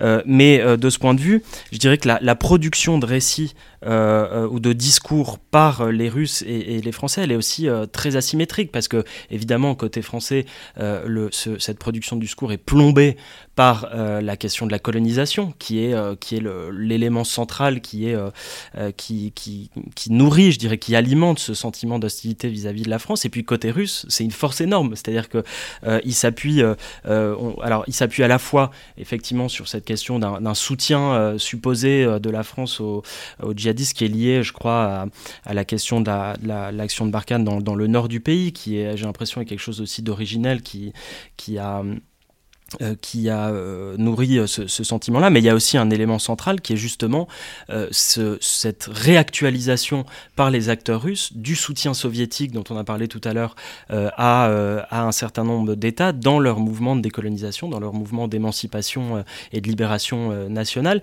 et qui est lié à euh, un discours extrêmement hostile vis-à-vis de, euh, la présence coloniale puis néocoloniale euh, de la France. Et de ce point de vue, c'est vrai que les, les, Russes ont, disons, une longueur d'avance parce qu'ils peuvent s'appuyer sur un sentiment préexistant qui est très répandu au sein de la population malienne. Je voulais juste donner un chiffre que j'avais trouvé assez stupéfiant d'un sondage Gallup qui était sorti, qui avait été mené entre la fin, je crois entre novembre 2021 et janvier 2022, et qui montrait que le Mali avec 82% d'opinion positive, était le pays au monde où euh, la, Russie avait, euh, avait un, enfin où le sentiment vis-à-vis de la Russie était le plus favorable devant un certain nombre d'États d'Asie centrale, notamment le, le Kyrgyzstan, euh, parce qu'il y a justement tout cette, ce souvenir, cette, cette exploitation mémorielle qui est, qui est très investie et qui est, et sur lequel le, le, groupe Wagner arrive assez facilement à se greffer en disant que finalement ils vont aider à ce. Prigogine a parlé d'une nouvelle ère de décolonisation. il a qualifié euh, Assimi Goïta de Che Guevara africain en, le comparant à Thomas Sankara au Burkina Faso. Et donc on voit bien qu'il y a cette, euh, cette facilité, cette volonté de, mobiliser ce discours qui est assez porteur et qui peut, euh, qui peut fonctionner. Ça, juste, on peut dire l'association entre Français et soutien aux djihadistes, enfin, on en a déjà parlé à ce micro, Wassim, mais c'est notamment le fait que bah, la France s'est appuyée à un certain moment sur des organisations plus ou moins indépendantistes du nord du Mali, et que du coup, pour lutter justement contre les groupes euh, djihadistes, et que du coup, du point de vue de Bamako et du Sud, ça a été pris comme un soutien à des forces autonomistes, indépendantistes, et que par capillarité, c'est devenu euh, les, Français soutiennent les djihadistes. Mais simplement, euh, juste pour rester là-dessus, il faut peut-être aussi élargir un peu, inscrire tout ça dans un cadre régional, parce qu'on l'a dit, c'est pas le seul pays dans cette dynamique, le Mali. Il y a eu un coup d'État au Burkina Faso, il y en a eu un au Tchad, même si c'est pas exactement dans ce sens-là, il y en a eu un au Soudan aussi, etc. Donc voilà, est-ce qu'il y a des convergences, et au-delà des convergences, est-ce qu'on peut parler de stratégie globale de la Russie dans la région, ou est-ce qu'on reste encore à l'heure actuelle euh, au coup par coup? Alors je veux dire, juste dans la rhétorique, bon, il, semblerait qu'il y, ait quelque chose. en vous lisant, en lisant votre étude avec Emmanuel, Maxime, je disais que Prigogine faisait des posts sur le temps des colonels qui est venu dans la région avec euh, Goïta, etc. Bon, oui, mais ça, ça coûte pas cher, j'ai envie de dire. Ça, c'est ça, ça coûte pas cher, c'est un moindre coût. Et ça n'engage même pas l'État russe. Donc c'est ça aussi. Aujourd'hui, la Russie, elle utilise un moyen informel qui est euh, Wagner et la voix de Prigogine pour euh, tenter, essayer. Donc encore une fois, même si euh, on a dit, ou, j'ai dit, et je pense que le Mali était une décision stratégique, il ne faut pas voir non plus tous les coups d'État en Afrique comme s'ils étaient fomentés à Moscou. Hein. Ça veut dire le surcoup d'État, le deuxième coup d'État qu'on a vu au Burkina, Moscou n'était pas derrière. Hein, mais Moscou a profité de cette vague. Et juste pour donner un petit peu de détails qui, qui expliquerait mon propos, les raisons qui ont mené au premier coup d'État donc, et à l'arrivée du, lieutenant-colonel Damiba euh, au pouvoir sont les mêmes qui ont mené au deuxième. Donc, mécontentement de l'armée face à l'inefficacité, euh, on va dire, euh, de la guerre contre les djihadistes. Des militaires ne sont pas contents. ils font un coup d'État. Il faut rappeler aussi que le colonel Damiba a fait son premier voyage aussi au Mali pour voir Assimi Goïta et son arrivée au pouvoir était aussi saluée par, par Prigogine. C'est pas pour autant que Damiba avait rejoint, on va dire, le camp russe. Après, pour être aussi très précis sur la séquence euh, burkinabé, euh, quand le capitaine Traoré euh, a pris la télévision, il n'était pas si sûr de son coup. Le seul moyen d'empêcher Dabima de revenir et de reprendre le pouvoir, c'était de faire appel à la rue. Et quel est le meilleur moyen catalyseur le plus facile de la rue? La France les gens descendent dans la rue parce que c'est anti-français, drapeau russe, deux, trois drapeaux russes dans la manifestation. Un ou deux portraits de Sankara. Voilà, et, et l'affaire est bouclée. Mais le but de Traoré, c'était d'empêcher Damiba de revenir. En disant que Damiba était sur... Euh, sur la base française, ouais, sur la base française, ce qui n'est pas du tout vrai. On était, et la France était dans une position... Euh, je peux vous le dire, on n'a on même pas essayé de faire voler des mini-drones pour surveiller la foule autour de l'ambassade, hein, pour ne pas être accusé d'interférer. Et donc la séquence s'est faite comme ça. Et donc il y a eu des drapeaux russes dans la rue, il y a eu cette, euh, cette animosité vis-à-vis de la France qui a été jouée par Traoré, mais parce qu'il était dans une position de, faiblesse. Hein. Et ce qu'il a rejoué encore quelques jours plus tard avant d'être confirmé. Mais, mais entre les deux séquences, il a donné une interview à France 24, etc. Il a dit non, non, on ne pense pas que euh, Damiba est protégé par les Français, on ne pense pas que la France est, est impliquée dans cette affaire, mais parce qu'il avait eu ce qu'il voulait. Donc même si la décision pour le Mali était stratégique, il ne faut pas non plus euh, surestimer les capacités et l'implication de Moscou dans tout ce qui se passe, et en l'occurrence ce deuxième coup d'État au Burkina Faso. Et tout à fait, je voulais ajouter qu'en fait, il faut bien comprendre que euh, Prigogine, euh, c'est quelqu'un qui excelle dans la façon de capitaliser sur les représentations qu'on va renvoyer sur ses propres actions, euh, quitte à les exagérer. c'est quelqu'un qui ne cesse de se présenter comme celui qui a fait élire Donald Trump aux États-Unis, alors qu'on sait que les, conséquences des opérations menées par l'IRA sont infimes, sont même quasi inexistantes. l'IRA a quasi l'Internet Research Agency. Dont on parlait tout à l'heure, donc il y, a un consensus pour dire que les effets sont pas, Je veux dire, c'est pas les indépendantistes nord-irlandais voilà, oui, oui, bien sûr. Euh, euh, de la, et, de la même façon, là, on voit qu'en ce moment, Wagner est en train de, sortir de l'ombre. Euh, Prigogine dit que voilà, il est derrière les ingérences, qu'il qu'il a, qu'il a fondé Wagner. Il est en train d'affirmer tout ça. Et donc, il faut bien comprendre que. Semblerait qu'il ait envie de devenir ministre de la Défense prochainement. il est, voilà, il est très critique du ministre de la Défense. Ce qui montre aussi qu'il y a évidemment, et c'est ça tout l'intérêt d'un acteur comme Wagner, c'est que c'est un acteur qui, à la fois, effectivement, est soutenu logistiquement par l'État russe et il ne, pourrait pas exister sans l'État russe et il soutient d'ailleurs son agenda là où l'État ne souhaite pas s'engager. Mais il y a en même temps aussi de la part de quelqu'un comme Prigogine des logiques euh, très opportunistes, très personnelles qu'on voit bien se dessiner en ce moment euh, euh, avec, avec l'Ukraine où, où il se permet de, de critiquer directement Shoigu, le ministre de la Défense, des hauts gradés, etc. Donc il y, a, ces deux aspects qui sont, qui sont. Mais ce que je voulais juste dire, c'est que il faut bien comprendre que plus on, parle euh, de, euh, du rôle de Wagner, de Prigogine, etc., plus lui, en, y compris en mal, et d'ailleurs le plus souvent c'est en mal, plus lui est, en, profite, parce que c'est ça cette logique entrepreneuriale, c'est de pouvoir montrer que en fait ils ont même si, c'est même si euh, les effets sont, euh, sont minimes ou sont, sont assez peu euh, importants, ils ont une présence informationnelle, médiatique qui est absolument considérable. Et je, pense notamment au cas de ces drapeaux russes.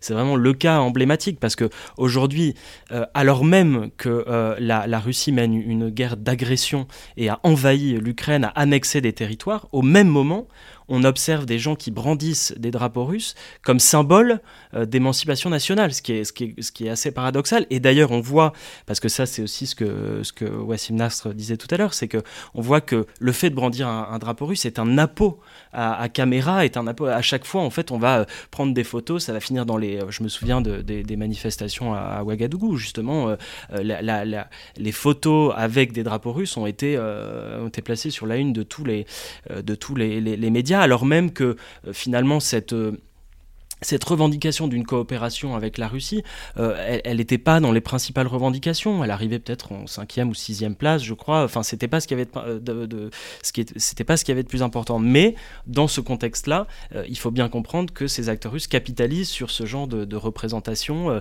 d'une Russie qui reprend pied, qui est derrière tous ces phénomènes, qui fomente, qui fomente n'importe quel mouvement qui va émerger, et, dans ce, ce contexte aussi d'hostilité vis-à-vis de la France. Et ça, c'est c'est important de comprendre que Prigogine, c'est son moteur, ce, type, voilà, ce type d'action. Mais selon les principes bien connus en communication, notamment politique, déjà il n'y a pas de mauvaise publicité, et que par ailleurs, une information fausse est avant tout une information qui a été donnée deux fois. Euh, une information fausse est démentie, une information donnée deux fois. Euh, mais justement, puisque vous parliez de, de l'Ukraine, on peut peut-être juste essayer de faire rapidement une passerelle et se demander quelles sont les conséquences de l'Ukraine, puisqu'on voit évidemment Wagner largement investi en Ukraine, qui s'en sortent inégalement, disons. Euh, là-bas, en tout cas plutôt, plutôt mieux que l'armée russe, euh, le, gros de l'armée russe. Euh, et surtout sur les conséquences que ça, parce qu'on peut mentionner quand même que le Mali s'est abstenu à la résolution des, Nations Unies condamnant l'agression russe, donc il y a aussi des, intérêts au stade de la politique internationale à ces investissements. Donc voilà, simplement, quelles conséquences, puisque tout ça s'est passé un peu au même moment, hein, c'est quand même mars, euh, mars avril, euh, enfin février-mars 2022, euh, voilà, quelles sont, disons, les passerelles et les conséquences d'un théâtre, évidemment beaucoup plus ouvert, beaucoup plus violent, etc., sur l'autre Je sais pas. Bah, il y a eu beaucoup de, il y a eu beaucoup de, de, de on va dire, de, de, rumeurs sur un désengagement de Wagner au profit du Mali. Hein. Euh, et d'Afrique en général au profit de l'engagement en Ukraine. Mais ça reste, à mon humble avis, on reste au niveau des, rumeurs. Parce qu'encore une fois, comme je l'ai dit tout à l'heure, c'est pas le meilleur des troupes qui est engagé au Mali. Donc quel serait leur vrai apport en Ukraine? Voilà, donc l'effet recherché au Mali, c'est de planter le drapeau. C'est pas vraiment de, on va dire, de combattre les djihadistes. En tout cas, ça n'a pas d'effet pour le moment. Wagner a eu des morts, a eu des captifs, et pour faire une petite digression, les zones investies par ACMI aujourd'hui et le JNIM au Mali, donc Sikasso, la frontière avec le Sénégal, il n'y a pas d'opération de Wagner. Ce sont les zones les plus dangereuses pour les pays limitrophes. Il n'y a pas d'opération de, de, des FAMA. Donc on est vraiment dans une opération de on plante le drapeau et on essaye, mais ce ne sont pas ces forces-là qui feront la différence, en tout cas euh, en Ukraine.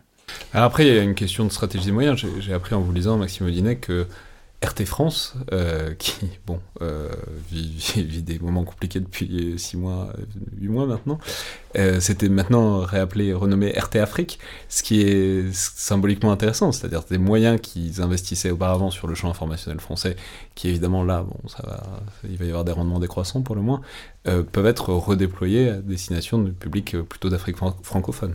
Alors, on les confond souvent, mais c'est Spoutnik qui s'est renommé Spoutnik, Afrique, mais c'est pas grave, c'est le même principe. en fait, c'est vrai qu'on a vu depuis, depuis l'invasion de l'Ukraine que ces médias ont été suspendus, la diffusion de ces médias a été suspendue au sein de l'Union européenne. je suis euh, désolé, mais juste que RT c'est la chaîne et Sputnik c'est l'agence de presse. Voilà, donc en fait c'est ce binôme qui fait partie de l'audiovisuel extérieur de, de, la Russie qui vise à, communiquer donc avec des audiences à l'étranger. Donc le, euh, le, le, règlement du Conseil de l'Union européenne du 2 mars a suspendu la diffusion de, de ces médias, euh, non pas la production, ce qui est important. Donc RT France continue à, à, produire des contenus en France, mais effectivement on voit un phénomène qui était déjà déjà en germe depuis plusieurs années, mais qui consiste du coup à trouver de nouveaux débouchés euh, informationnels, parce qu'il faut bien que ces médias aussi justifient euh, bah, tout simplement leur, leur rôle auprès de l'État actionnaire russe. Il faut montrer quand même qu'ils servent à, quelque chose, et donc il faut, il faut trouver euh, de nouveaux bassins d'audience. Et de ce point de vue, effectivement, l'Afrique francophone est un, est, un bassin d'audience absolument considérable, et et, on voit que ce, ce processus s'accélère. RT France semble un peu hésiter parce qu'ils ont quand même une présence, ils ont des employés, ils ont une centaine d'employés en France, donc il faut aussi continuer un petit peu via, en incitant au téléchargement de VPN, en créant des sites miroirs, à, essayer en fait de continuer de conserver des audiences, notamment en, France et en Belgique et en Suisse. mais mais on voit aussi que euh, ce phénomène euh, d'expansion en Afrique est en train de s'accélérer. Le meilleur exemple, c'est Spoutnik, effectivement, qui a arrêté de produire des contenus euh, entre le mois de mars et le mois de juillet. le bureau parisien de Spoutnik France a été mis en placé sous liquidation judiciaire. Tout s'est, recentralisé à Moscou et ils ont, ils ont fait peau neuve. Et depuis, effectivement, juillet 2022, il s'appelle maintenant Spoutnik Afrique, avec une volonté très claire de cibler les audiences africaines, de produire davantage de contenu euh, sur l'Afrique, ce qu'on voit très bien euh, sur, le, sur le camalien. Euh, et on voit que parallèlement à ça, ils connaissent une croissance. Alors, ils ont connu une chute radicale de leurs audiences considérable. Spoutnik est passé de 13 millions de visites à, à 1 million après, après leur suspension. Mais on voit qu'il y a une nouvelle croissance qui est en train de se dessiner avec des pays en particulier comme le, Burkina Faso qui ressortent et qui sont très clairement dans, dans ces audiences. Je voulais juste dire une toute petite chose par rapport à, par rapport à la question de l'Ukraine aussi euh, vis-à-vis de Wagner, euh, c'est que euh, on voit que effectivement Wagner a une place importante dans le Donbass. on voit que Wagner met en place des pratiques complètement ahurissante qui relève de son modèle aussi, par exemple en recrutant des, prisonniers euh, euh, qui sont envoyés en, première ligne. Et en même temps, il y a eu effectivement au début cette idée de est-ce que les contingents de Wagner en Afrique vont être déployés Alors je crois que ça a été le cas euh, en Libye, un petit peu en RCA, mais très vite ils sont revenus. Pourquoi? Parce que, et c'est là que je, répète, la, logique opportuniste et entrepreneuriale de, ce réseau-là est importante, c'est que la RCA en particulier, Wagner a intérêt à conserver une, présence euh, de, euh, de, ces mercenaires pour à la fois protéger Bangui, euh, on voit qu'ils sont beaucoup moins actifs pour aller en, province, etc. Et puis surtout pour protéger les, les, les, gisements et les forêts. Et parce que plus ils restent longtemps, plus ils pérennisent cette présence, plus ils conservent, ils noyotent le pouvoir, plus ils peuvent capter ces ressources qui financent, qui financent l'ensemble de ce réseau. Donc il faut continuer en fait à alimenter ça. Et, de ce point de vue, il n'y a pas forcément un effet de vase communicant entre l'Afrique et, et l'Ukraine. Euh, euh, et d'ailleurs, je voulais juste mentionner un autre petit exemple qui me semble intéressant, c'est tout l'enjeu qu'il y a eu autour des exportations de blé, euh, de blé ukrainien vers l'Afrique que la Russie a un temps bloqué, qu'il y a eu des négociations, etc. Ça, c'est aussi, je crois, un, élément assez crucial sur lequel les Russes font très attention et où on voit l'Ukraine et l'Afrique, ces deux situations qui se, qui se juxtaposent.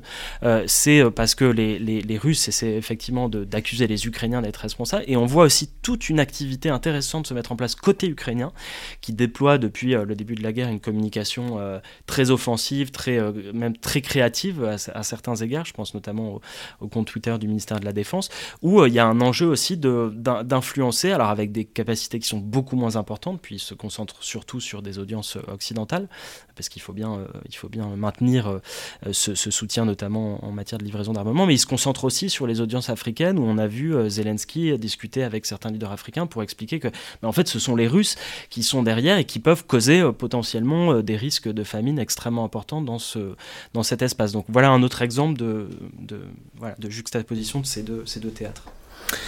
Et enfin, pour terminer, j'aurais aimé donc vous interroger euh, rapidement sur les perspectives à long terme, même si évidemment on ne fait pas de la prédiction. Alors, il y a un succès politique réel, en tout cas dirait-on dans un premier temps. Il y a en mars-avril le, le, malimètre. On en parlait dans la précédente émission avec Maxime, parce que j'adore le nom du, du malimètre. Euh, le, donc il y a un, observatoire, disons, de l'opinion malienne. 92% en mars-avril des Maliens disaient faire confiance à la Russie pour restaurer l'intégralité, euh, l'intégrité territoriale du pays. 73% se déclaraient insatisfaits de Barkhane. Bon, bah, ils sont exaucés. 83% euh, estimaient que le retrait français aurait des conséquences positives sur l'environnement sécuritaire. Eh ben, ils vont voir très vite.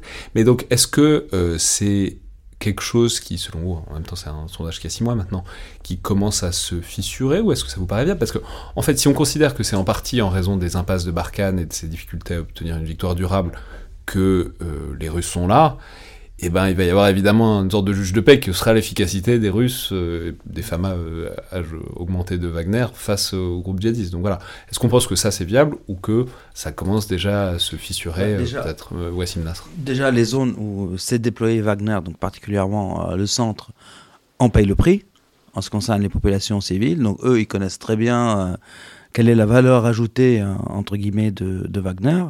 Ceux qui travaillent avec Wagner sur le terrain, c'est d'eux qu'on tient les informations sur l'équipement euh, qui n'est pas bon et sur l'efficacité piètre de ces, de ces combattants, sans parler de ce qui vient du côté des, djihadistes en termes de revendications, d'attaques, d'opérations, que ce soit Al-Qaïda ou, euh, ou, euh, ou l'État islamique.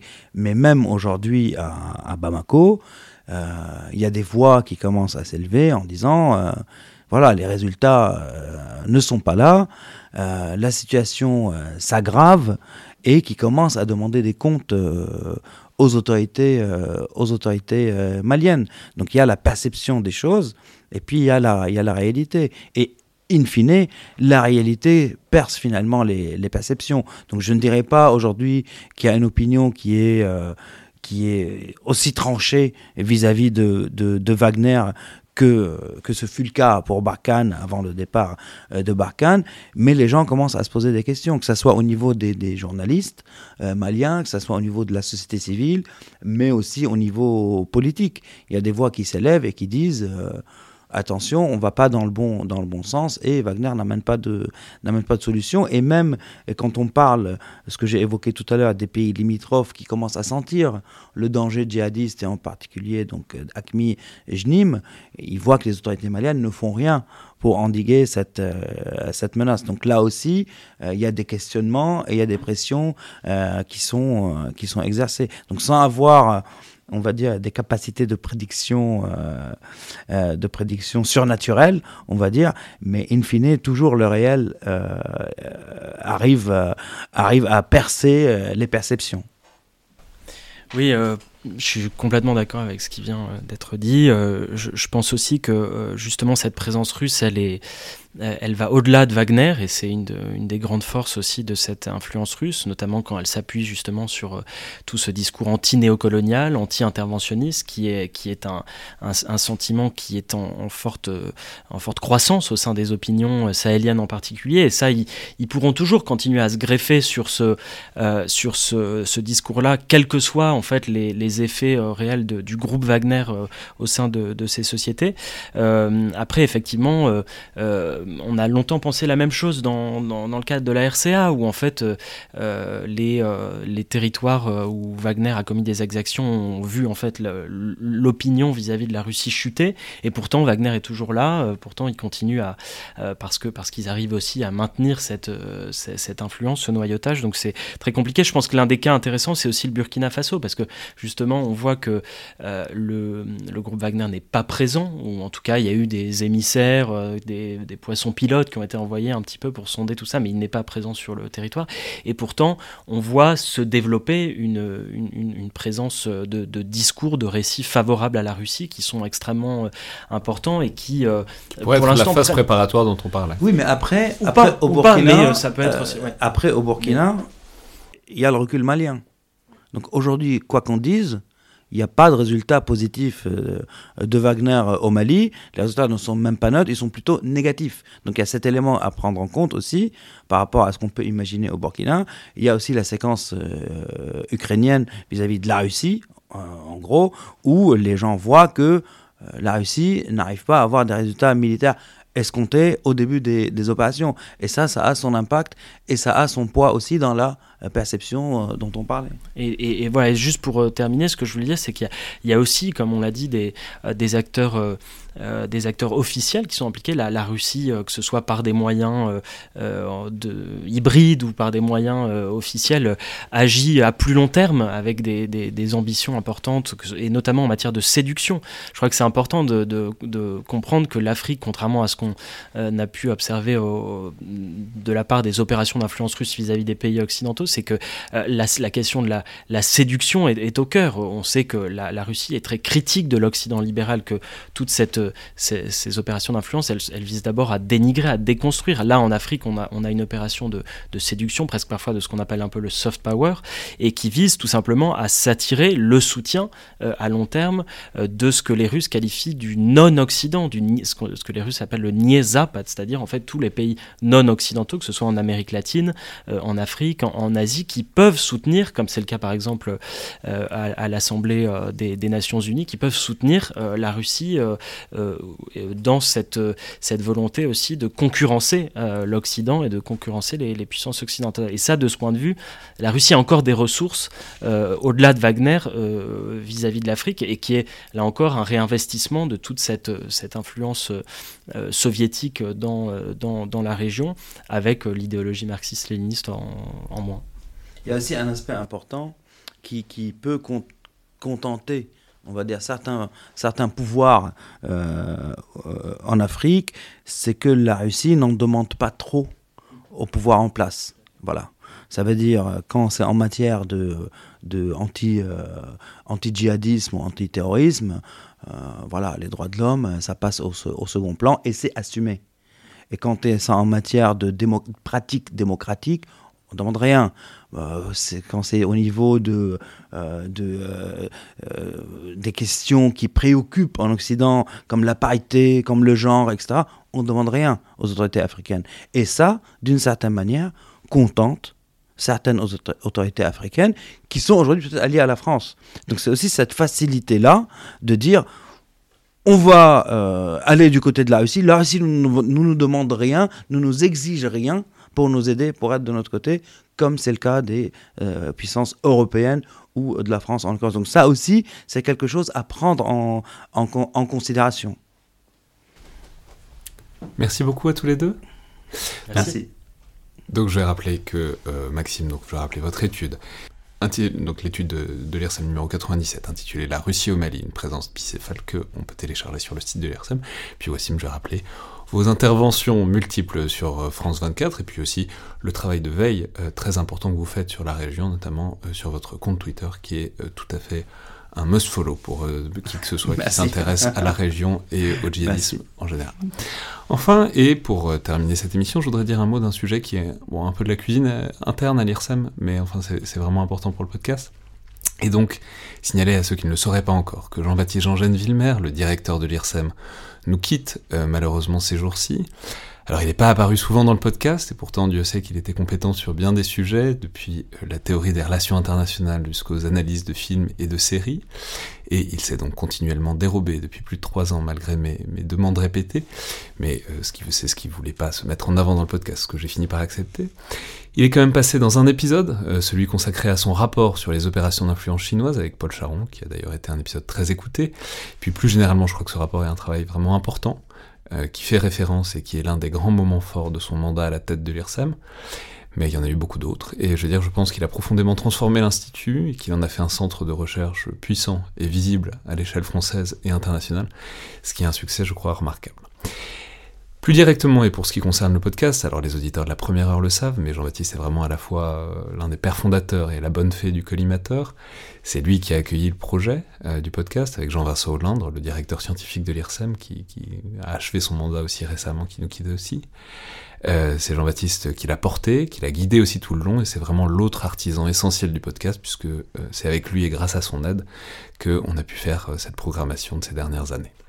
Bref, c'est l'euphémisme du siècle que de dire que le collimateur n'existerait pas sans, Jean-Baptiste, et euh, c'est vraiment l'autre moitié du podcast qui s'en va euh, ces jours-ci, et je tenais donc à lui rendre hommage.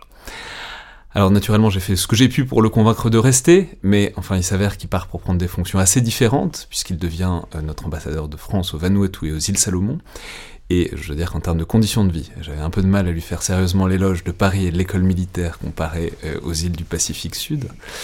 Bien sûr, c'est pas les vacances non plus, il y a une cohérence à tout ça, notamment dans l'intérêt croissant de la France pour l'Indo-Pacifique, et c'est un très beau poste qu'il prend, et pour lequel toutes les félicitations sont de rigueur, même si pour le dire de manière très transparente, il est très évident que ça m'emmerde de le voir partir.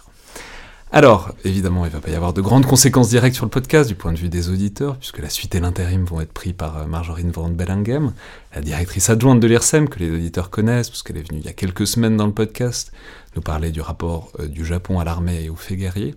Et donc tout ça devrait se passer très naturellement et, fluidement, et on lui souhaite évidemment beaucoup de succès dans ses nouvelles fonctions. Bref, chez moi, dans les cas comme ça, on souhaite aux partants euh, bon vent et belle mer, et je crois que ça, colle assez bien pour Jean-Baptiste et pour cette destination en particulier. C'était donc le Collimateur, le podcast de l'Institut de recherche stratégique de l'école militaire. Je vous rappelle que toutes les remarques et commentaires sont appréciés, comme notes et appréciations sur SoundCloud, sur euh, Apple Podcast, etc. etc. C'est toujours très utile d'avoir ces retours et ça aide grandement aussi à la visibilité du podcast. Merci à toutes et tous et à la prochaine fois.